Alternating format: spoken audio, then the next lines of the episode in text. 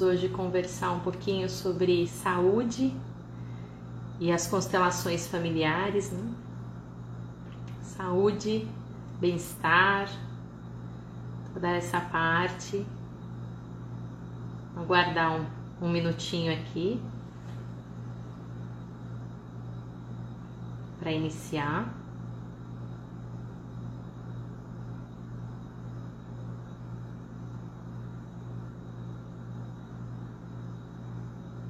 Olá, olá.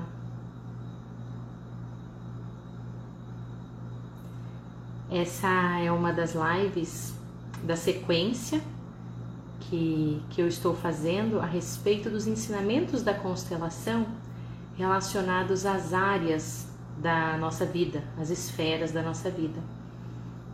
Então, a primeira foi as constelações de sucesso profissional, mas eu tive um probleminha com o áudio e eu não consegui deixar ela salva. Então eu vou remarcar, vou regravar, né? mas só semana que vem, essa semana eu não consigo. É, e aí hoje a gente fala de saúde e as constelações familiares. E amanhã relacionamento de casal e os ensinamentos da constelação familiar. O que, que a constelação fala sobre esses pontos? Né? O que, que, a, o que, que a, as constelações familiares nos ensinam? Em relação à saúde, à manutenção da saúde? Como é possível trazer esse embasamento das constelações para manter a nossa saúde física, mental, emocional? Então é um pouquinho do que eu vou falar aqui para vocês. Primeiro, eu queria trazer aqui um conceito das constelações, né? Eu trouxe na outra live, porém como essa vai ficar sendo a primeira salva, eu vou trazer novamente um pouquinho desse conceito e aí fica já já serve para todas as outras, tá? Para que não fique muito repetitivo. As constelações familiares, elas são uma forma, uma metodologia terapêutica é, que olha aí de forma transgeracional os conflitos, os problemas e as questões que se apresentam nesse momento presente né, nessa geração, porém ela olha todo um contexto das gerações, do clã familiar e vai entender o que, que dessa situação que se apresenta tem de emaranhamento com o meu clã, com a minha família, né? Qual dinâmica que tem por trás das situações que se apresentam, das minhas atitudes, muitas vezes, é, das minhas escolhas, o que está por trás relacionado à minha família e também a outras gerações, né, gerações passadas, enfim, é uma, é uma dinâmica que olha o campo. Ela é uma metodologia fenomenológica, isso quer dizer que cada constelação é única, não existe uma constelação igual à outra. Cada campo familiar é único e vai apresentar a informação que tem ali de forma é, única, né? Então nós temos três leis sistêmicas trazidas aí ao nosso conhecimento pelo Bert Hellinger, que é o pai das constelações familiares. Então ele é um, ele foi padre, é formado em teologia, filosofia, terapeuta em várias escolas terapêuticas, é, com grande conhecimento aí, né, e da, da, das vivências. Ele viveu no período entre a Primeira e Segunda Guerra Mundial. Na Segunda Guerra Mundial ele passou um ano como prisioneiro de guerra então, dali já tirou bastante experiência de comportamento humano, enfim. Também fez missões é, missionárias, né? Na África do Sul, nas tribos, nas tribos Zulu. Então, dessa vivência que ele teve, das, dessas vivências né, da vida dele toda, mais dos seus estudos, ele chegou à conclusão de que todo o sistema familiar, todos os clãs, são regidos por três leis sistêmicas que ele chamou de ordens do amor. Né? E por que ordens do amor? Porque dentro de um clã familiar sempre tem amor. Sempre. Só que o amor em ordem, ele nutre e o amor em desordem adoece. Então, segundo Bert Hellinger nos ensinamentos da constelação, é importante que o amor tenha ordem. A ordem vem antes do amor. Né? E o que, que isso quer dizer? Como se o amor fosse a água E a água ela pode tanto causar inundações, causar estragos, assim como ela também pode matar a nossa sede, como ela pode nos dar aí um refresco. Né? Então, o amor é a mesma coisa.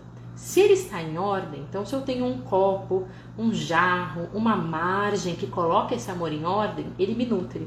Se esse amor não tem ordem, se ele é desenfreado, se ele é desmedido, se ele vai num curso que não deveria ir, ele pode causar grandes estragos.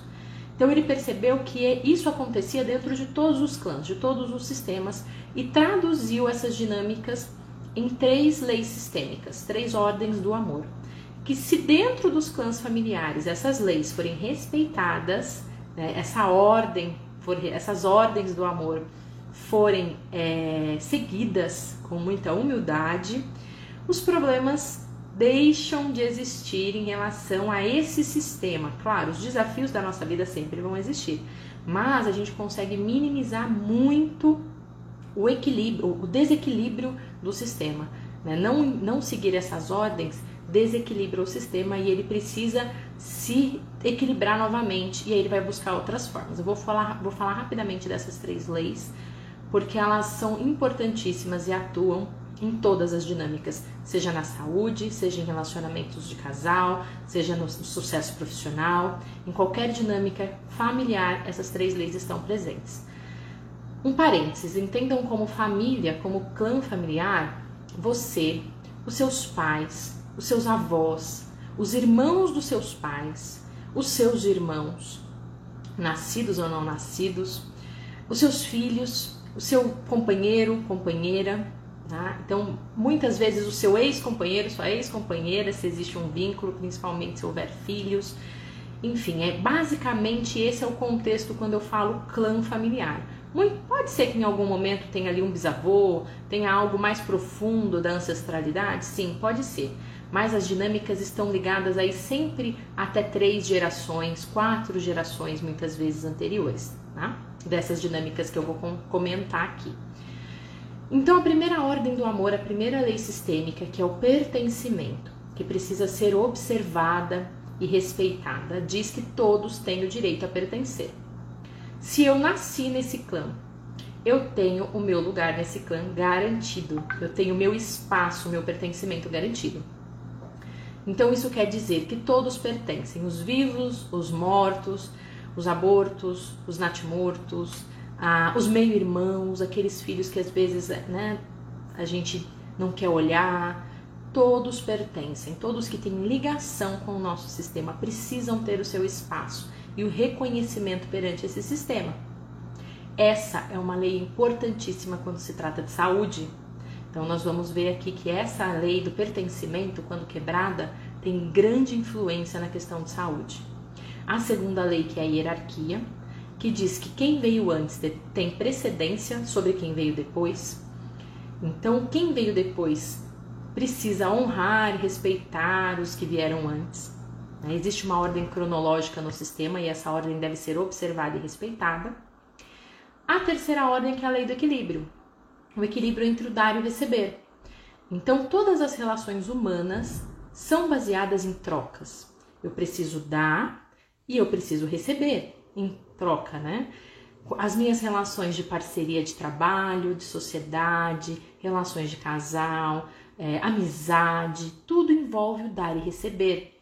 E esse dar e receber precisa estar em equilíbrio se eu quero que essa relação seja saudável, se eu quero que essa relação nutra, me nutra e nutra outra pessoa, que essa relação seja duradoura, precisa ter um equilíbrio. Uma relação desequilibrada entre o dar e o receber, ela logo terá fim. E normalmente finais é, um pouco trágicos, digamos assim, um pouco traumáticos, é, porque quem dá demais muitas vezes afasta quem recebe. E quem recebe tem que sair da relação, abandona a pessoa, enfim, se sente ali muito pequeno e acaba cometendo alguns deslizes aí para poder encerrar essa relação. Muitas vezes esse desequilíbrio a, causa esse afastamento. Com exceção, essa lei do equilíbrio só tem uma exceção onde a gente não precisa ter a retribuição que é no fluxo entre pais e filhos. Entre pais e filhos, os pais sempre dão, dão infinitamente, sem limites, o quanto eles quiserem, E os filhos não têm que retribuir para os pais, não devem retribuir para os pais. Eles devem pegar tudo que eles receberam e passar para frente, passar para a vida, ou para os seus filhos, ou para o seu trabalho, para os seus projetos.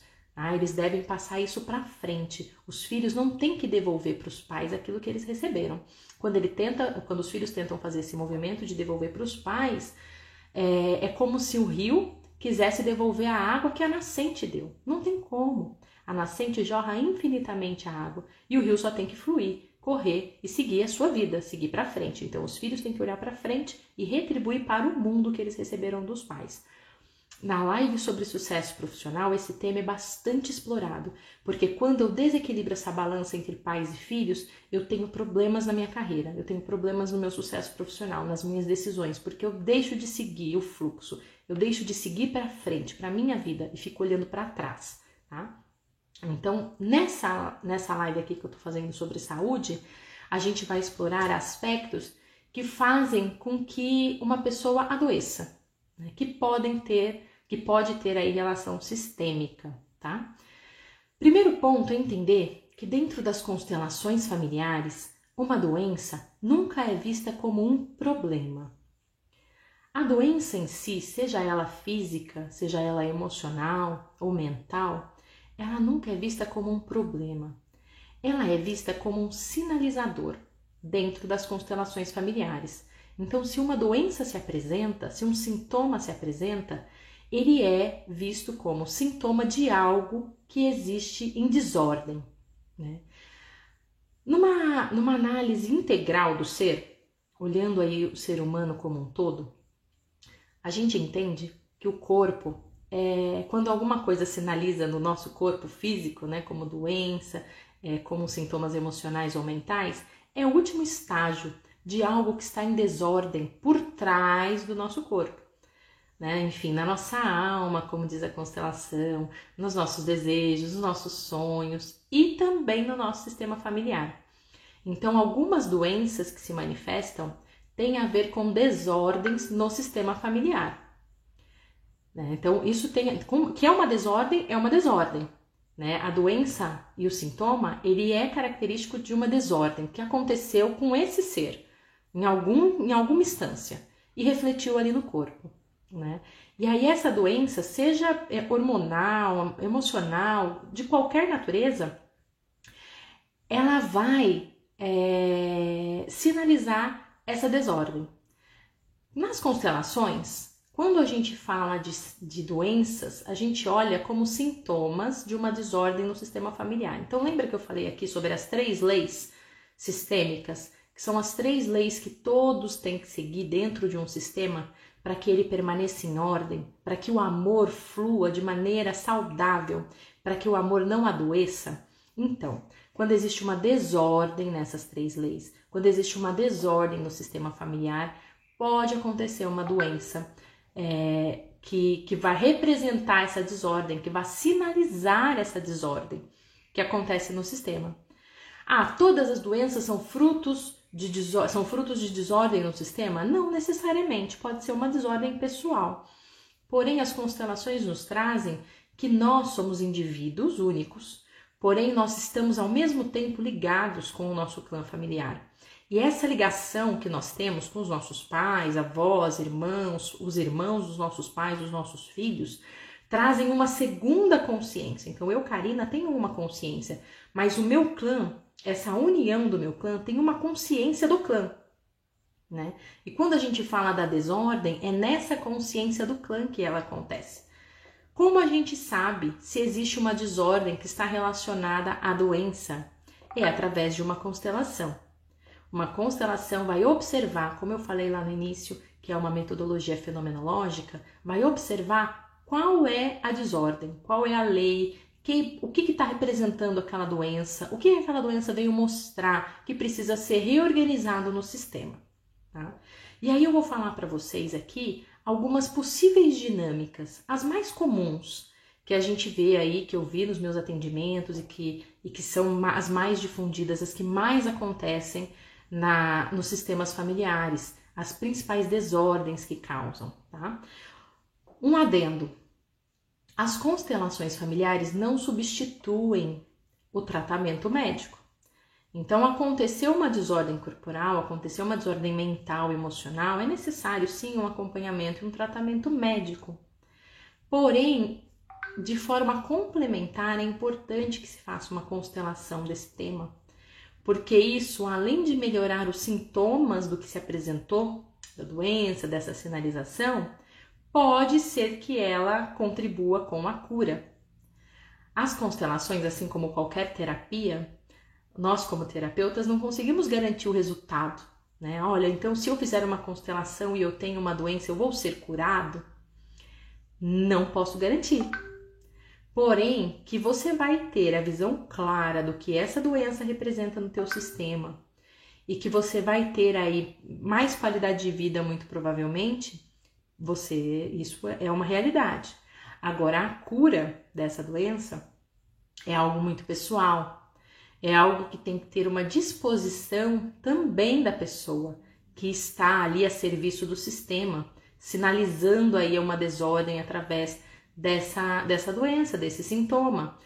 Porque muitas vezes esse sintoma e essa desordem também é um sinalizador de um amor muito grande dessa pessoa no sistema. A gente vai ver aqui. E aí a gente precisa também entender os momentos, enfim, se a pessoa estará disposta a se curar também. Né? Então não tem garantias da cura, mas que existe sim uma visualização clara das dinâmicas que estão por trás, isso existe tá? dentro da constelação, quando se trata de saúde, quando se trata de olhar para uma doença.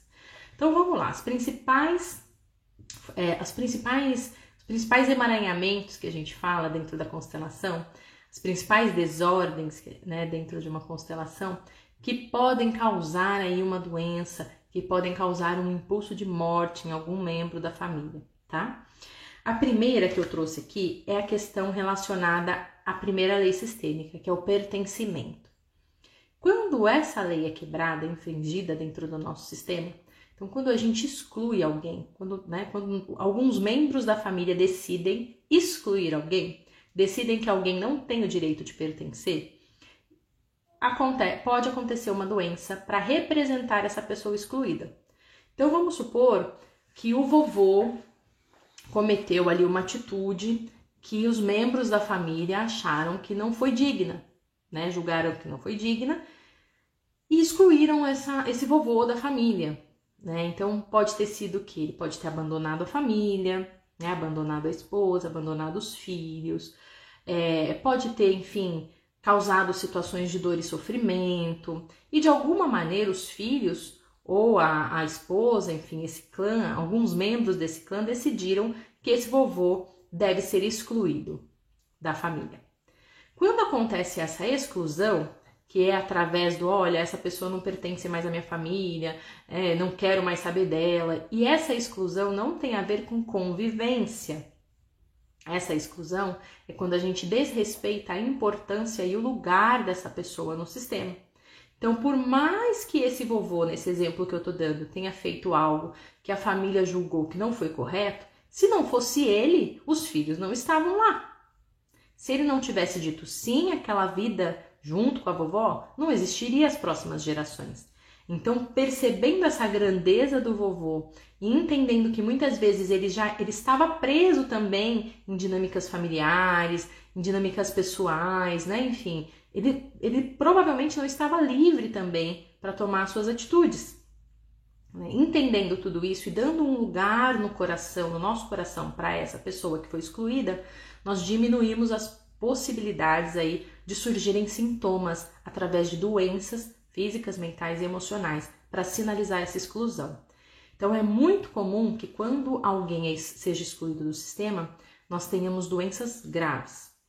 Então as doenças graves normalmente estão relacionadas a, a exclusões, né? Então doenças é, como câncer, enfim, quando a gente vai olhar ali, pode, podem representar, a doença em si pode representar o excluído. E aí, numa constelação familiar, quando a gente reinclui essa pessoa, a doença já não tem mais razão de existir. Né? A doença que estava a serviço do sistema, mostrando ali que tinha uma exclusão, para de ter a sua, a sua função, Por quê? Porque já foi restabelecida a ordem, todos já pertencem, então ela pode ir embora. Então, isso pode contribuir com a cura dessas doenças, né, físicas, mentais, emocionais. Quando uma pessoa é excluída do sistema, pode acontecer também, né, pode, eu falei agora uma dinâmica que pode ser que uma doença represente a própria pessoa, ou pode acontecer alguém que se identifique com esse excluído, e se esse excluído, né, enfim, tem a doença, essa pessoa também vai assumir essa doença.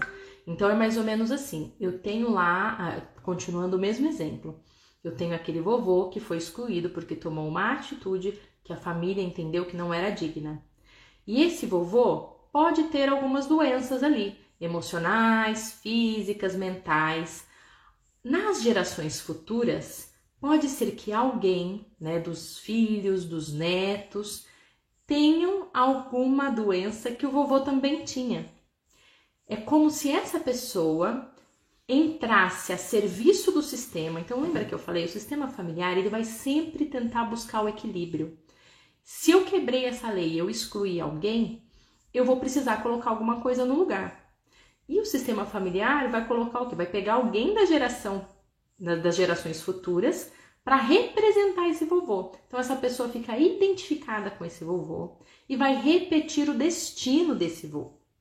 Né? Vai fazer as mesmas coisas que esse vovô fez, vai trazer as mesmas doenças que esse vovô trazia. Então, essa é uma outra forma que a exclusão, que a quebra dessa primeira lei sistêmica que eu comentei com vocês, é, se, se a gente tem essa quebra, é uma outra forma do sistema sinalizar através de uma doença. Né? E isso pode acontecer através de doenças é, físicas mesmo ou de sintomas emocionais né, de sintoma, quando uma pessoa está identificada com a outra do sistema, ela carrega os mesmos sentimentos daquela pessoa. Muitas vezes os sentimentos, quando a gente olha dentro do sistema familiar, são sentimentos emprestados que a gente carrega de alguém do nosso clã. Né? As constelações, Bert Hellinger traz muito isso, que existem quatro tipos de sentimento. Os nossos sentimentos primários, que são sensações ligadas ao momento em que a gente está vivendo. Então, aquele sentimento tem força ali naquele momento, tem uma razão clara, um fato claro, e normalmente ele é breve, ele é intenso, mas ele é breve. Sentimentos secundários, que são sentimentos que eu fico realimentando, então estão é, ligados aí com o fato do passado. Eu tenho que contar algumas histórias para deixar sempre vivo esse sentimento secundário. Ele normalmente não é tão intenso e ele serve mais para que eu fique mesmo nessa posição de sofrimento, nessa posição de vítima. E o terceiro tipo de sentimento identificado nas constelações, né, é, trazido para nós aí pelo, pelo Bert Hellinger, são os sentimentos transferidos. Então, muitas vezes eu tenho um sentimento transferido porque eu estou identificado com alguém da minha família. Então, a exclusão no nosso sistema familiar é sempre muito negativa para os descendentes. Porque lembra que eu falei que existe uma lei da hierarquia? Que quem veio antes tem precedência é, sobre quem veio depois? Então, o sistema familiar ele vai refletir essa questão da exclusão em quem veio depois, não em quem veio antes. Então, muitas vezes são os inocentes, né? São as, as, os netos, os filhos que estão vindo, que não tem nada a ver com isso. Mas essas leis regem o sistema. Né? Eu não sei porquê, Bert Hellinger não sabia o porquê que essas leis né, é, atuam, porém elas são leis que atuam. Basta a gente observar. Assim como a lei da gravidade, né, que a gente pode questionar o porquê que existe a lei da gravidade, mas que se a gente subir do prédio de 20 andares e pular, a gente vai cair, a gente vai cair. Né, a gente não sabe porquê. Né, a gente só sabe que existe uma lei da gravidade e que a gente deve submeter, nós somos submetidos a ela. A mesma coisa as leis sistêmicas. Nós sabemos que existe essas três leis e somos todos, todos os nossos clãs, os nossos sistemas são submetidos a elas, quer a gente as conheça, quer não, quer a gente acredite nelas ou não, somos submetidos a elas. Né? Então, é, esses movimentos que eu falo dentro do sistema são movimentos inconscientes. Quem fica doente, quem tem ali uma questão de saúde, seja mental, física, emocional, muitas vezes não sabe que está representando alguém ou que está identificado com alguém. É toda uma dinâmica inconsciente que vai trazer.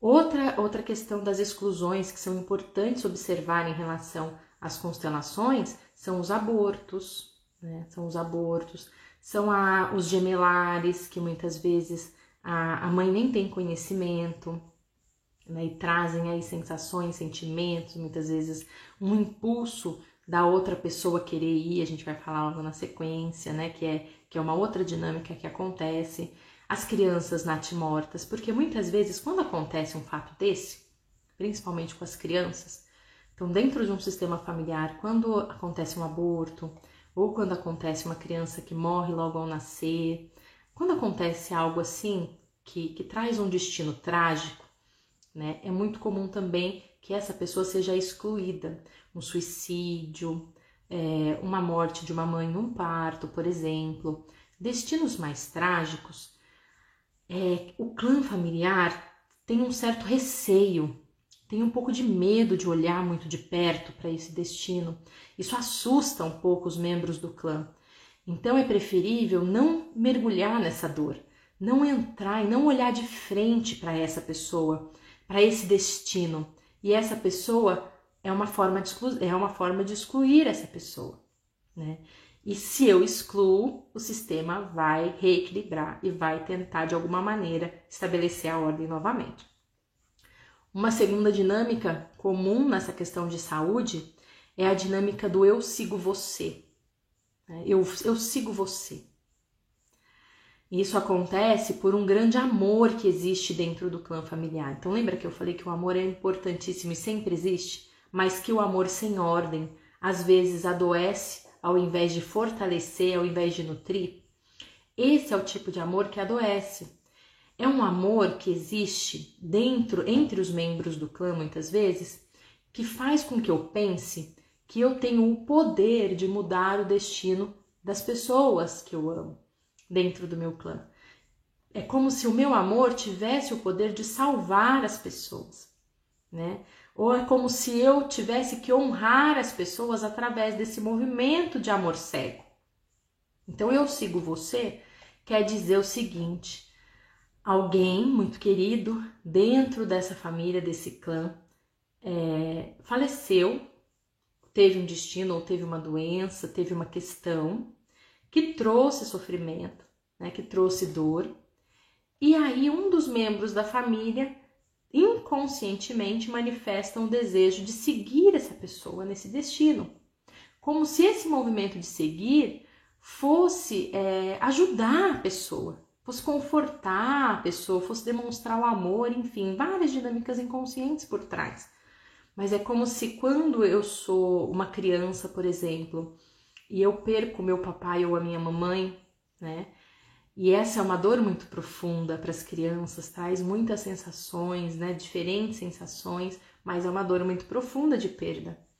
Então é natural que às vezes a criança entre nessa dinâmica de eu sigo você. Então assim, eu sigo você, papai, eu sigo você, mamãe, no teu destino. E essa criança, esse adulto, vai, pode desenvolver sintomas e impulsos de morte durante a vida. E quando a gente fala de impulsos de morte, é eu desenvolvo uma doença, né? Eu, eu, não, eu não tenho uma vida plena, não tomar a minha vida plenamente, ser feliz, ir para frente, é sinal de um impulso que eu tenho, pode ser sinal de um impulso que eu tenho de seguir alguém na morte. E aí a gente tem que observar essa dinâmica e colocar essa dinâmica aí numa constelação às claras, e aí as pessoas envolvidas nessa dinâmica conseguem perceber que esse movimento de eu sigo você, apesar de ter um amor gigante por trás, não resolve a situação. E que a pessoa que foi embora, né, aquele papai ou aquela mamãe que faleceu, por exemplo, não querem que o filho siga na morte. Ao contrário, esse movimento de eu sigo você não é um movimento que eles querem, que os que as nossas pessoas que se foram querem. Eles querem que a gente tome a nossa vida. Né? Muitas vezes é, as pessoas que ficam podem se sentir também é, indignas de ficar. Né? Então, se aquela pessoa que partiu não pôde ficar, eu também não quero, eu também não me sinto digno, então eu vou nessa dinâmica do eu sigo você. Né? Então, são, são duas dinâmicas aí muito comuns em relação a, a doenças e sintomas físicos, mentais, emocionais, tá? Hum, ainda nesse amor cego, né? Ainda nesse amor cego das crianças para com seus pais. Normalmente é essa dinâmica que acontece e esse padrão a gente vai carregando durante toda a nossa vida. Ainda nessa dinâmica tem uma dinâmica de eu no seu lugar. Então eu no seu lugar. Então vamos supor que às vezes a mamãe ou o papai tenham um impulso de querer partir, de querer ir embora, porque eles sofreram alguma perda, eles estão querendo seguir alguém, eles têm uma questão de não querer permanecer. E isso inconsciente. Não é que o papai e a mamãe declaram que não querem permanecer. Não, é uma dinâmica que está por trás, que está inconsciente e as crianças percebem essa dinâmica inconsciente. Então, se essa dinâmica acontece, um dos filhos pode olhar para o papai ou para a mamãe que quer partir e fala: Não, papai, antes eu do que você. Eu vou no seu lugar. Antes eu desapareça.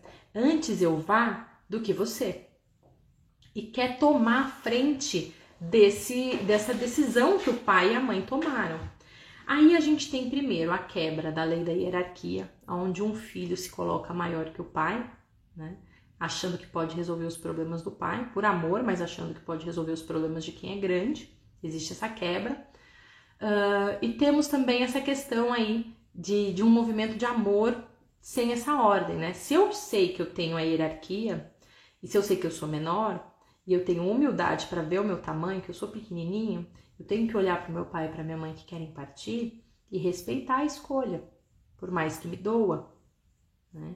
Respeitar a escolha deles de partir ou de ficar, enfim, a escolha do meu papai e da minha mamãe.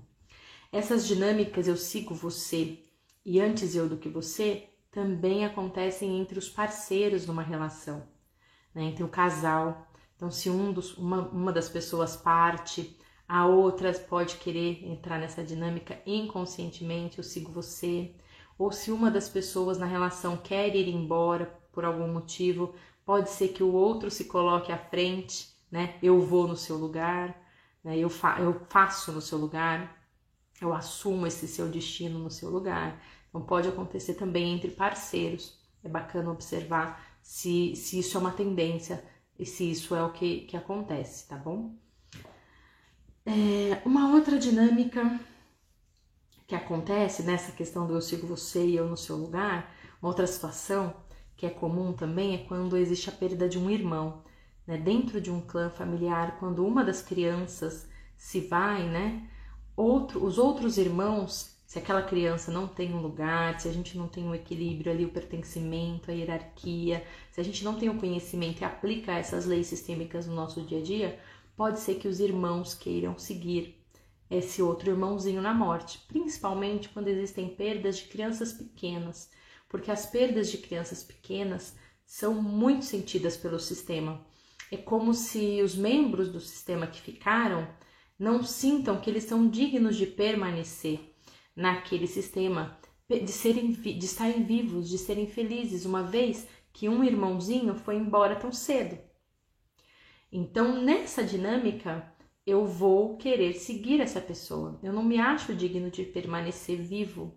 E nesses casos, a solução é que os irmãos, os pais olhem para essa pessoa que partiu e assumam que ele foi primeiro, mas que logo eles também vão né? Logo todos nós nos, nos estaremos nesse outro lado, né? nesse outro movimento aí que cada um aí tem a liberdade de achar que acontece depois da nossa morte. Então é uma dinâmica aí libertadora olhar para os irmãos e falar é, logo eu vou também, né? E eu fico um pouco mais aqui. Então a perda de alguém, né? Entre parceiros, entre os filhos, é muito comum. É, em tempos antigos, é, essa questão do aborto, né, nos tempos aí dos nossos avós, vovô, vovó, não era uma questão tão olhada, né? As mulheres tinham muitos filhos, as condições de saúde eram diferentes. Então, muitas vezes a vovó não tinha nem tempo de sentir uma perda, de incluir aquela pessoa, né? Passava um pouquinho batido porque era muito trabalho, eram muitas questões, enfim. Então, é, é bacana olhar todo esse tema, porque em quase todas as nossas famílias nós temos essas exclusões. E quando a gente vai incluindo através das constelações e dos movimentos sistêmicos esses, esses excluídos, é, nós vamos ganhando cada vez mais força de vida. Porque, de acordo com Bert Hellinger, né, com os ensinamentos, uma pessoa só está completa quando todos do seu sistema têm um lugar no seu coração. Senão, fica sempre um buraco, fica sempre ali achando que pode acontecer, é, que precisa de algo, sempre com um sentimento ali dentro de vazio, uma perda de força. A gente só tem realmente a nossa plenitude quando todos do nosso sistema têm um lugar no nosso coração. E uma última situação aqui que pode trazer aí movimentos, né? Pra, podem trazer doenças e movimentos aí de querer partir de alguém no sistema é a expiação de culpas. Né? Então, o que, é essa expiação de culpas? Dentro do sistema, as pessoas elas têm uma, um livre-arbítrio limitado, claro, pelos emaranhamentos, mas elas têm ali que responder uma responsabilidade sobre as ações.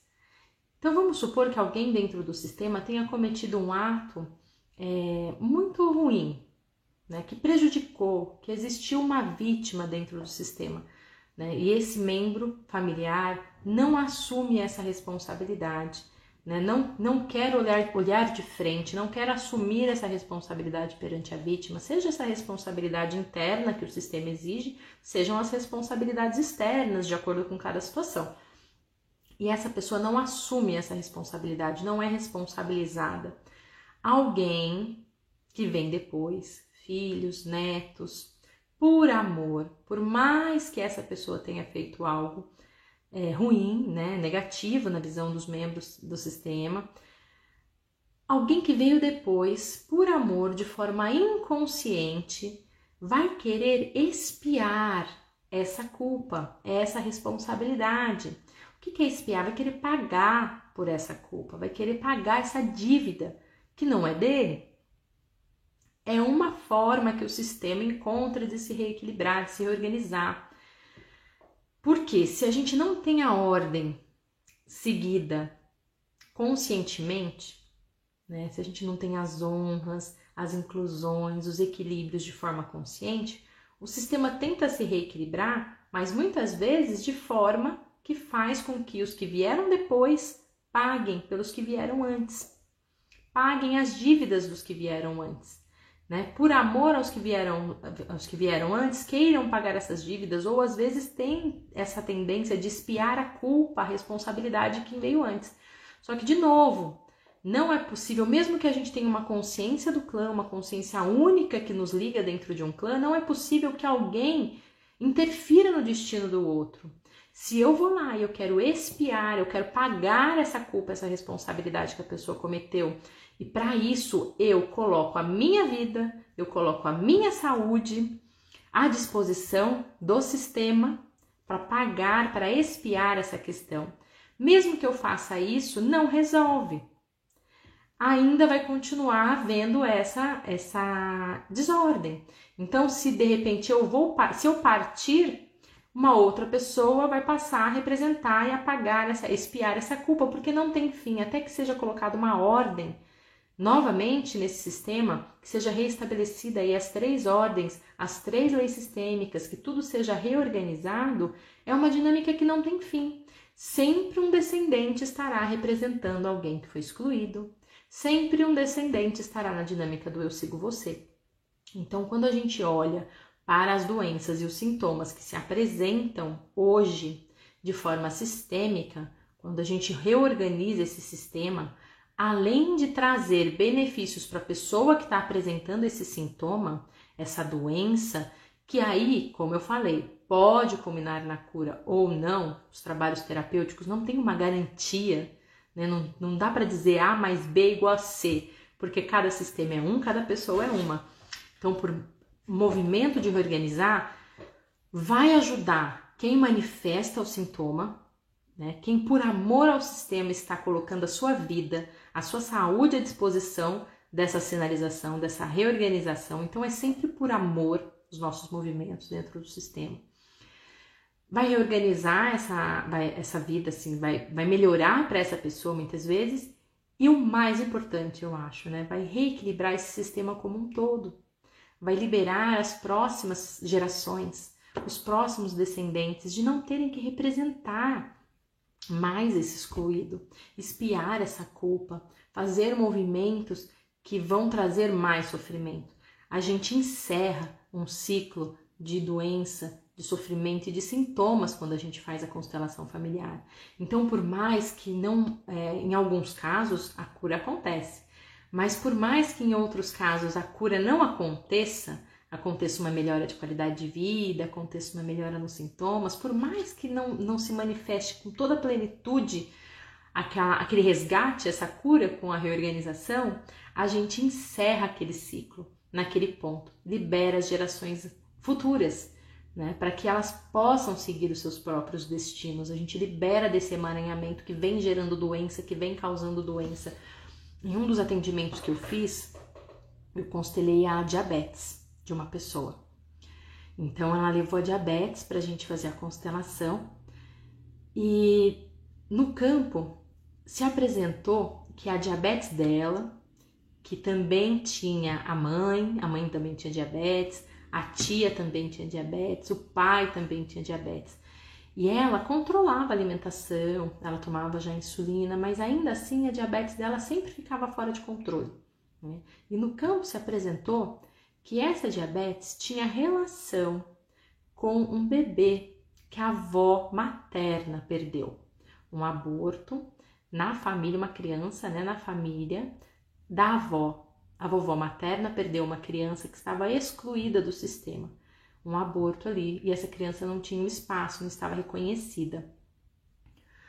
É, aí nós fizemos os movimentos de, de inclusão da criança, fizemos as honras, e a vovó dela faleceu de câncer, a vovó mãe dessa criança, né, que foi perdida, faleceu de câncer, a tia teve câncer, a mãe diabetes, ela diabetes, a tia, né? Todo, toda uma família aí com uma sequência de doenças e apareceu que estava ligada a essa perda, a perda de uma criança pela vovó materna. Nós fizemos todos os movimentos no sistema.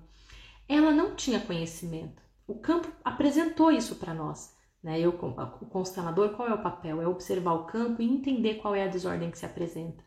Então a gente fez essa reorganização e ela falou, Karina, mas eu não tenho conhecimento da perda dessa criança, né? Não sei disso, mas o campo foi claro em trazer essa informação. A gente fez essa reorganização e aí ela me mandou uma mensagem dois dias depois falando: Olha, falei com a minha tia e realmente houve uma, um, um, aborto, a vovó perdeu um bebê, mas a gente nunca falou nesse assunto, ninguém nunca falou nesse assunto. Então essa criança estava trazendo esse, essa exclusão, estava trazendo aí várias formas de doença, incluindo talvez a dinâmica da vovó ter partido com câncer, né? Porque as mães também, quando perdem crianças, por mais que a gente não tenha a noção do amor que estava envolvido ali, daquela criança que não chegou a nascer, quando uma mãe também tem essa questão do aborto, muitas vezes ela vai ter esse movimento do eu sigo você que a gente falou um pouquinho antes, que eu falei um pouquinho antes, porque é, é uma dor muito profunda.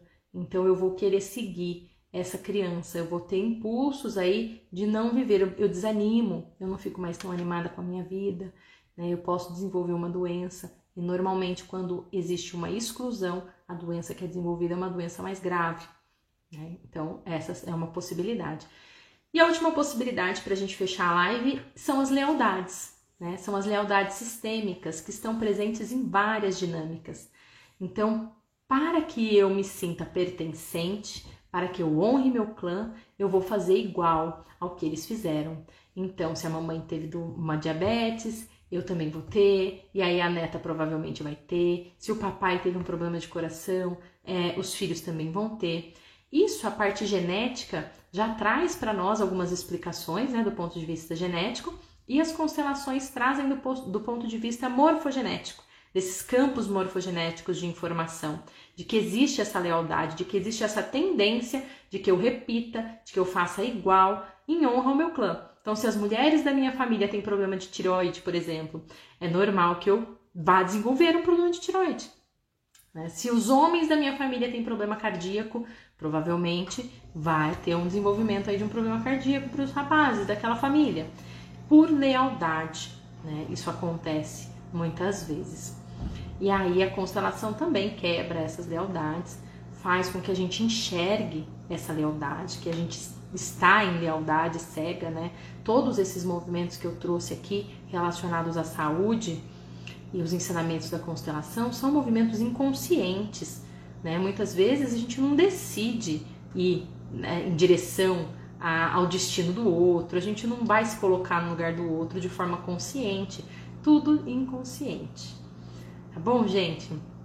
Então é isso, eu encerro por aqui e amanhã eu volto ao meio-dia e 30 para a gente falar um pouco das dinâmicas dos relacionamentos de casal, é, sob o ponto de vista dos ensinamentos da constelação. Até logo, espero que vocês tenham gostado.